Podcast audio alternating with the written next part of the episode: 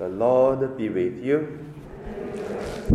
A reading from the Holy Gospel according to Matthew. Jesus said to his disciples, When the Son of Man comes in his glory, and all the angels with him, he will sit upon his glorious throne, and all the nations will be assembled before him and he will separate them uh, one from another, as a shepherd separates the sheep from the goats. He will place the sheep on his right and the goats on his left. Then the king will say to those on his right, Come, you who are blessed by my Father, inherit the kingdom prepared for you from the foundation of the world. For I was hungry, and you gave me food. I was thirsty, and you gave me drink. A stranger, and you welcomed me. Naked, and you clothed me. Ill, and you cared for me. In prison, and you visited me. Then the righteous will answer him and say, Lord, when did we see you hungry and feed you, or thirsty and give you drink? When did we see you a stranger and welcome you, or naked and clothe you? When did we see you ill or in prison and visit you? And the king will say to them in reply, Amen. I say to you, whatever you did for one of the least brothers of mine, you did for me. Then he will say to those on his left, Depart from me, you're accursed into the eternal fire prepared for the devil and his angels. For I was hungry, and you gave me no food. I was thirsty, and you gave me no drink. A stranger, and you gave me no welcome. Naked, and you gave me no clothing. Ill, and in prison, and you did not care for me. Then they will answer and say, Lord, when did we see you hungry or thirsty or a stranger or naked or ill or in prison or not ministered to your needs? He will answer them, Amen. I say to you, what you did not uh, do for one of these least ones, you did not do for me. And these will go off to eternal punishment, but the righteous to eternal life. The Gospel of the Lord.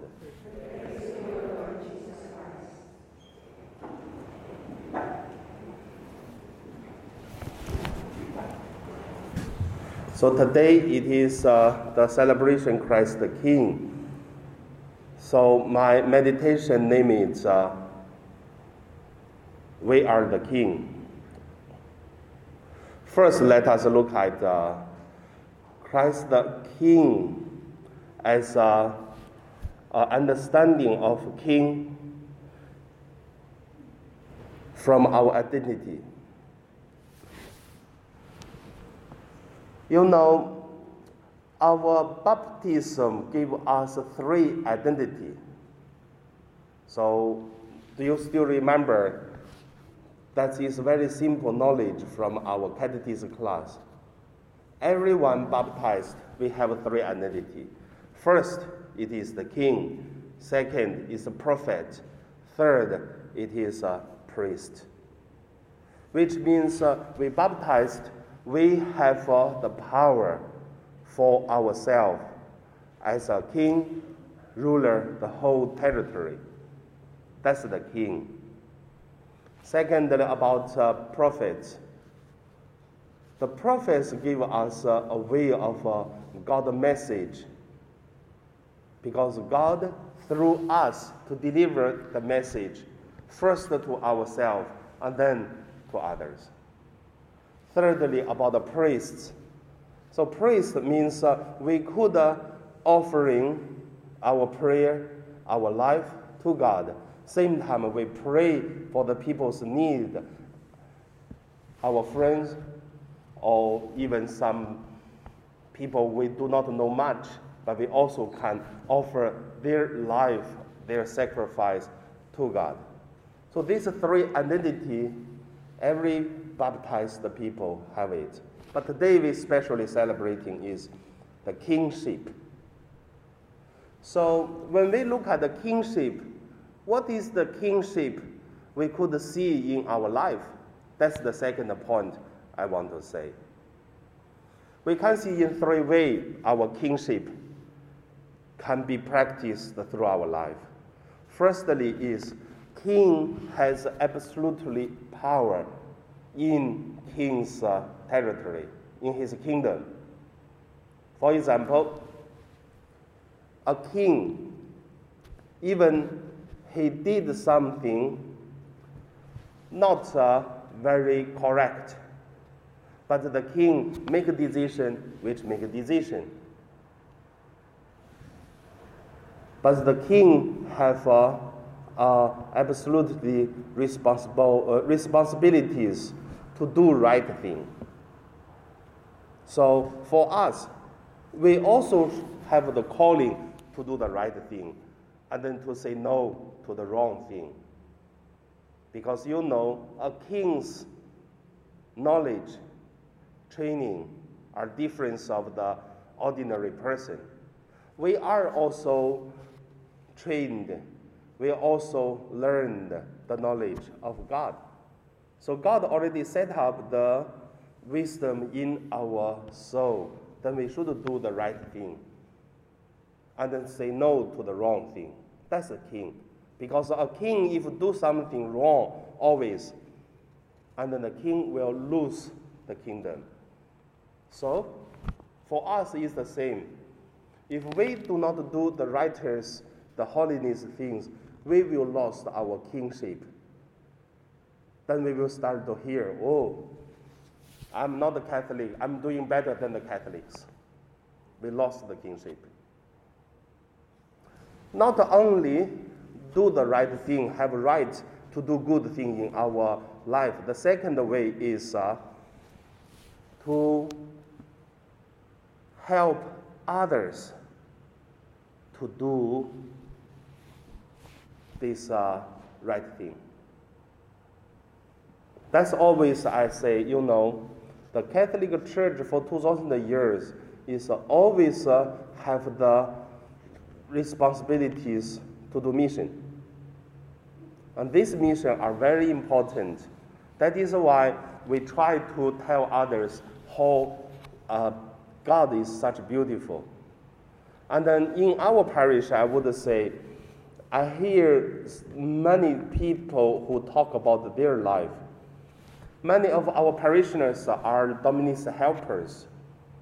They are not living in their life, but also they influence their employers so that uh, their employers also become Catholics because uh, of the domestic helpers. Not that easy, but it's also a quite big mission. So make others know God, accept God, and also to live in the way which is Jesus Christ introduced to us.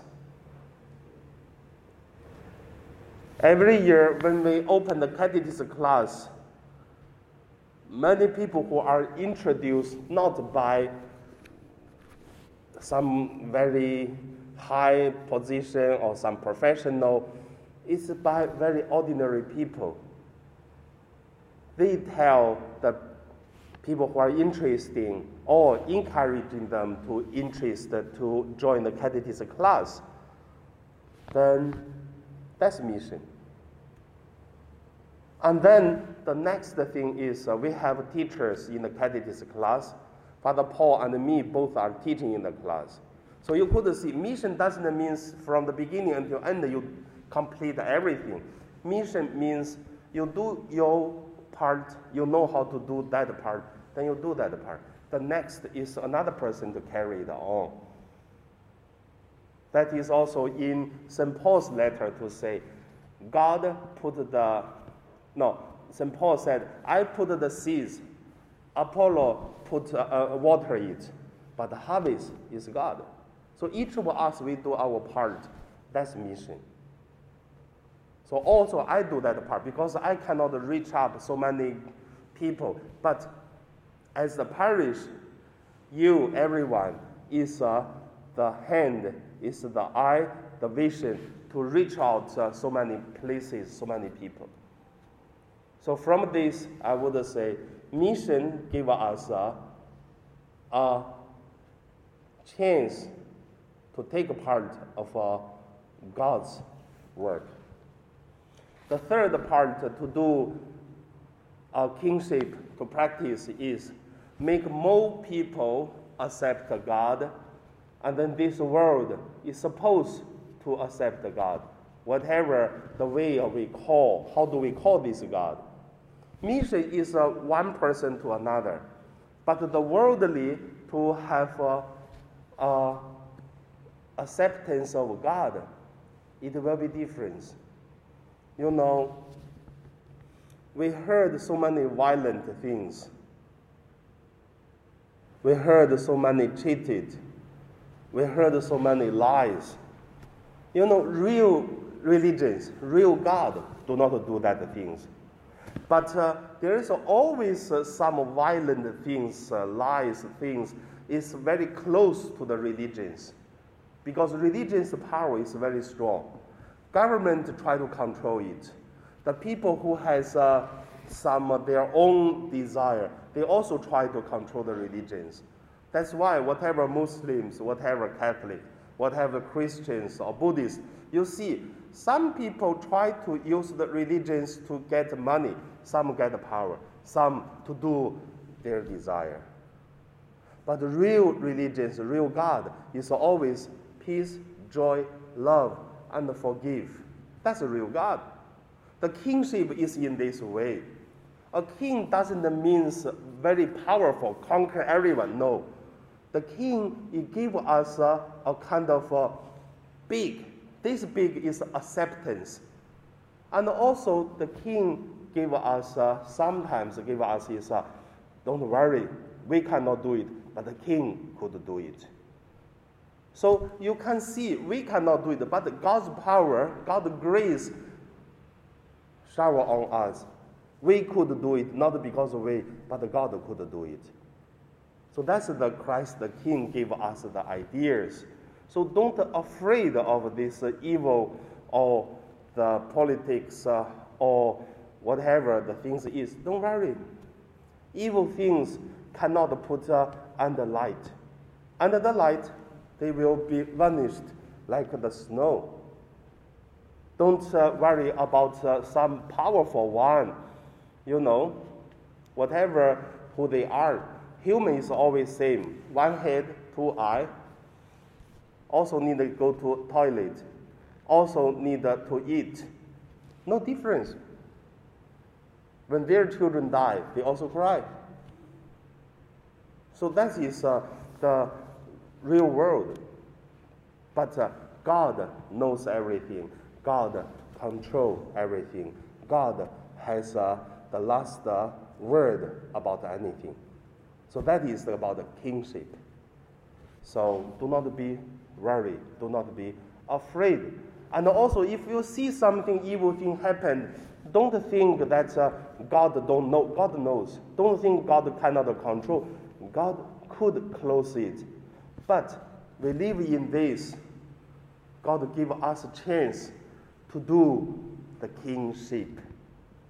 If God taking care of everything, just fix everything, what could we do? We lose the meaning of life.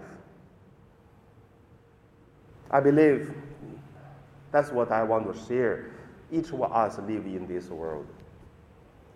Okay, so we cannot do the possessings of this, uh, the, um, this Christ the King, but uh, let this Christ the King live out through our life. Where we go, people see God through our life. And now we pray.